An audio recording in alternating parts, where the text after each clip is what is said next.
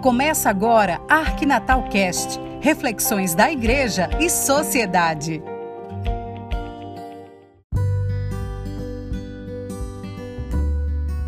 Olá, tudo bem com você? Como você enxerga a economia atual praticada pelos países do mundo inteiro?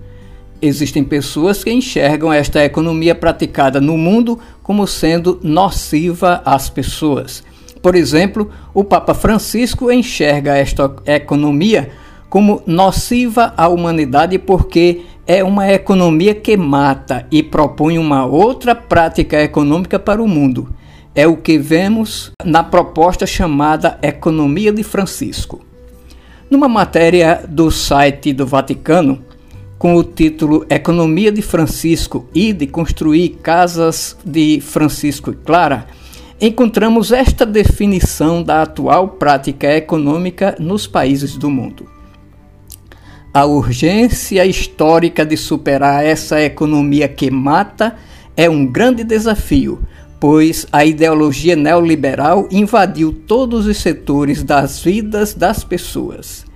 É a monetarização do pensamento, dos sentimentos e das ações, que envolve todos no tecido de uma economia da indiferença e da, e da violência. E existem práticas econômicas mais humanas, capazes de viabilizar uma, uma nova economia geradora de vida. A fim de superar este paradigma tecnocrático indiferente que segue descartando coisas e pessoas, a proposta da economia de Francisco e Clara é construir um novo pensamento e novas condutas que apontem para o bem viver entre os povos, a partir de uma economia a serviço da vida.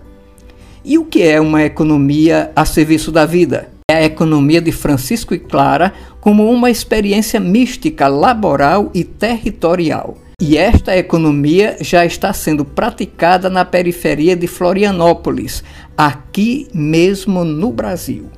São duas experiências, assim descritas na matéria publicada no site do Vaticano.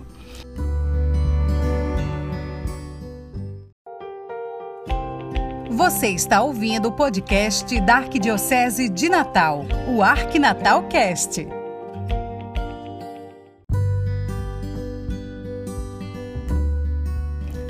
Passados mais de um ano da carta do Papa Francisco a realmar a economia no mundo inteiro, jovens pesquisadores e pesquisadoras e ativistas apresentam suas propostas em resposta a esse chamado do Papa. Para o Brasil, duas iniciativas surgem na articulação brasileira e vilas temáticas, para as quais as juventudes selecionadas para o encontro com o Papa foram destinadas. São a Aliança Mulher Mãe Terra e as Casas de Francisco e Clara, projetos que se reentrelaçam e se complementam. Enquanto a aliança apresenta uma agenda global pelo acesso das mulheres à terra como condição sine qua non para a soberania alimentar no mundo, as casas de Francisco e Clara nascem como lugares de vivência e imersão, através dos quais a prática da economia de Francisco e Clara acontece na vida das comunidades. Essa economia de Francisco convida as juventudes a perceber nas brechas da economia real as fissuras do mercado que segue descartando pessoas e, através de um encontro com os empobrecidos, resgatar elementos reais para reconstruir novas interações ecológicas e econômicas a partir de outras lógicas dialógicas e inclusivas. Por exemplo, outras economias criativas, populares e solidárias. A economia de Francisco convida os jovens a enraizar as bandeiras da juventude nas lutas do povo e com o povo, sujar as mãos no trabalho comunitário, propor pactos, reunir diferentes, realmar as periferias com o que elas têm de mais poderoso, a capacidade coletiva de construir outras formas de sociedade de se organizar e de se redescobrir.